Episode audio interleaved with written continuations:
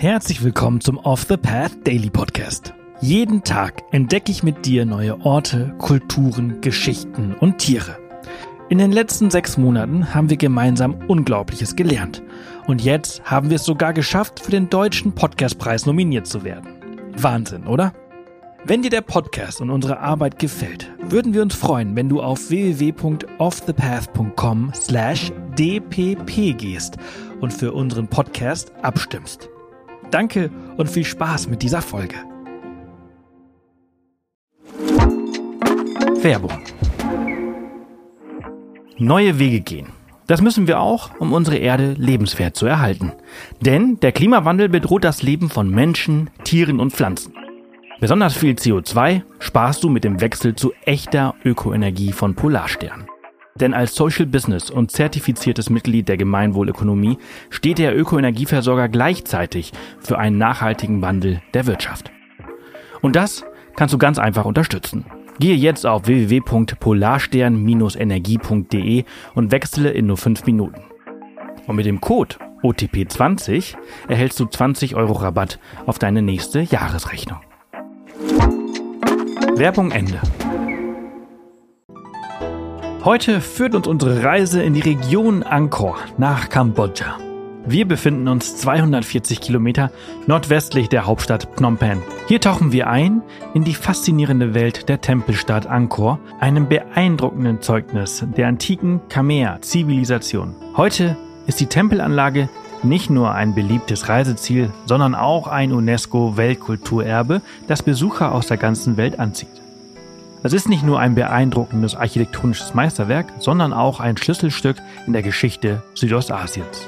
Vor etwa 10.000 Jahren, im 9. bis 15. Jahrhundert, erstreckte sich das mächtige Khmer-Reich über weite Teile Südostasiens, einschließlich des heutigen Kambodschas, Teilen Thailands, Laos und Vietnams.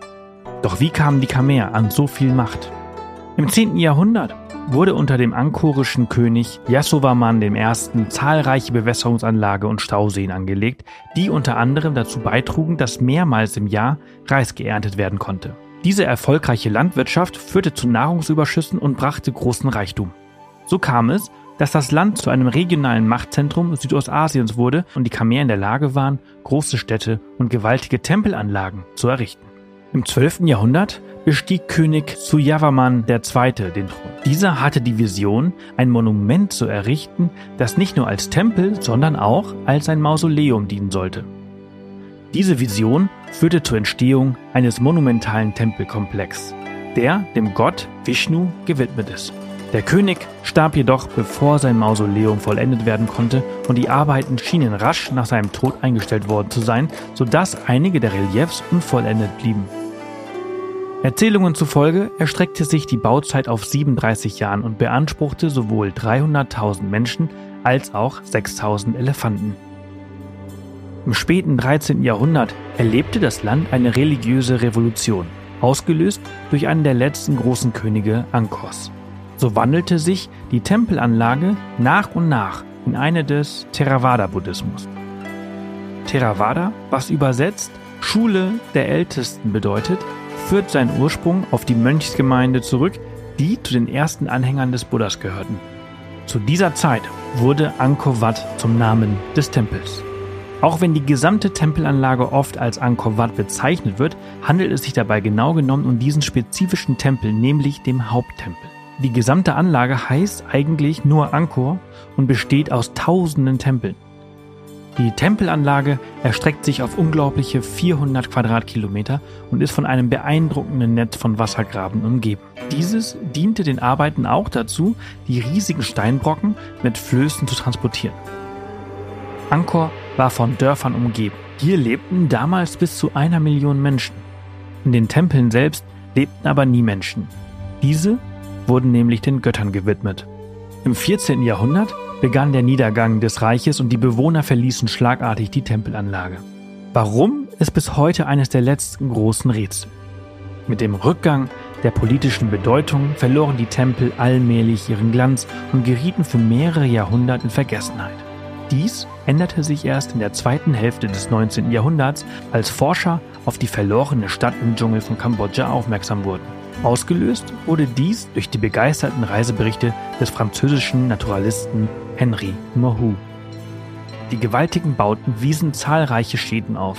Witterungseinflüsse, die tropische Vegetation und menschliche Zerstörungskraft, wie etwa die Plünderung durch die Siamesen im 15. Jahrhundert, haben den Tempeln zugesetzt.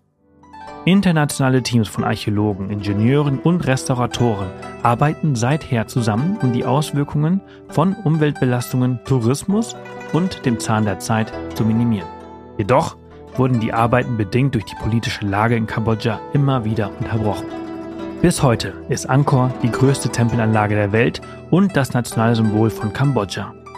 Sie wird sowohl auf der Landesflagge als auch auf der Währung des Landes repräsentiert. Als beste Reisezeit empfehlen wir die Trockenzeit zwischen November und Februar. Es ist nicht so heiß und Regentage sind eher selten. Das ist gleichzeitig aber auch die absolute Hochsaison mit Unmengen an Touristen. In der Regenzeit, gegen August, soll es auch schön sein. Die Anlage ist deutlich grüner und die Wasserstände sind höher.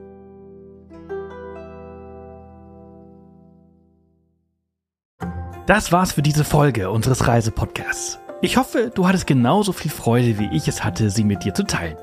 Wenn sie dir gefallen hat, freuen wir uns immer über Kommentare auf Spotify und über eine positive Bewertung auf der Plattform deines Vertrauens. Morgen geht's hier spannend weiter, also vergiss nicht, den Podcast zu abonnieren. Bis morgen!